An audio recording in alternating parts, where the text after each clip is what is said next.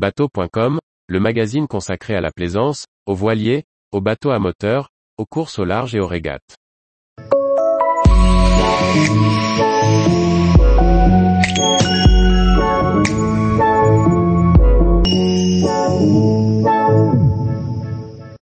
À la découverte des dessous de Chenonceau, en suivant le Cher canalisé. Par Olivier Chauvin. Le Cher a tout pour plaire. Sauvage en hiver, ce n'est qu'à la belle saison que les ouvrages de canalisation sont remis en place. Il ouvre alors sur le château de Chenonceau et une région forte aux vignobles réputés. Le Cher est coupé de barrages éclusés. Ces ouvrages sont laissés ouverts la majeure partie du temps pour faciliter les migrations piscicoles et pour libérer l'évacuation des crues. Au début de l'été, les barrages sont mis en place et les écluses remises en service. Les biefs se remplissent et la navigation peut reprendre. Hors de la saison estivale, le niveau du Cher est très bas et son débit pratiquement en courant libre.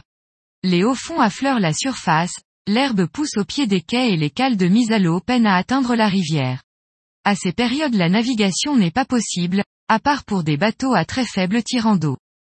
Les barrages sont composés d'aiguilles, de longues pièces de bois placées côte à côte et verticalement dans le lit de la rivière. Elles prennent appui sur des fermettes métalliques articulées sur la maçonnerie du barrage. À la remise en eau, le barragiste relève les fermettes qui forment en même temps une passerelle. Une à une, les aiguilles sont plongées à l'eau en direction de l'amont. Seule la force du courant les plaque et les maintient en place. Ce type de barrage mobile est devenu une rareté en France. Le Cher faisait la liaison entre le canal du Berry et la Loire. Des associations de passionnés ont beaucoup fait pour sa réouverture et sa promotion, mais malgré leurs efforts la navigation reste aléatoire, saisonnière, et n'est réellement possible qu'entre le lieu dit Bourré, en amont de Montrichard, et l'écluse de Larçay, aux portes de Tours.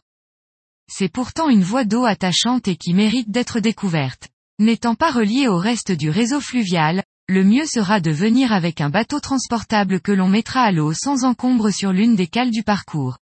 Les biefs sont de tonalités variées. Certains sont bordés de falaises percées d'habitations troglodytes, tandis que d'autres traversent les vignobles de Touraine. Les rives du Cher sont émaillées de châteaux et surtout celui de Chenonceau bâti sur des arches au-dessus de la rivière. Les pierres claires prennent superbement la lumière et passer en bateau sous un tel monument est une expérience à vivre au moins une fois. À Chissot, il est possible de louer un bateau électrique ou un canoë pour partir en exploration sur ce très beau biais. Le Cher a connu une intense activité et des sentiers d'interprétation aident à se figurer l'importance de la navigation locale au temps de la batellerie. On peut suivre ceux de Chisset ou du port de Chandon. Deux associations, les Amis du Cher canalisé et l'association Jean font leur possible pour faire vivre le patrimoine fluvial. La seconde organise des sorties au départ de Véretz à bord du Jean Bricot, un futreau traditionnel de 12 mètres. Il n'existe pas de carte de navigation sur le Cher, mais si l'on souhaite s'y aventurer, on trouvera de nombreux conseils utiles sur le site des Amis du Cher canalisé, et dans une moindre mesure sur celui du NEC, nouvel espace du Cher. Tous les jours, retrouvez l'actualité nautique sur le site bateau.com. Et n'oubliez pas de laisser 5 étoiles sur votre logiciel de podcast.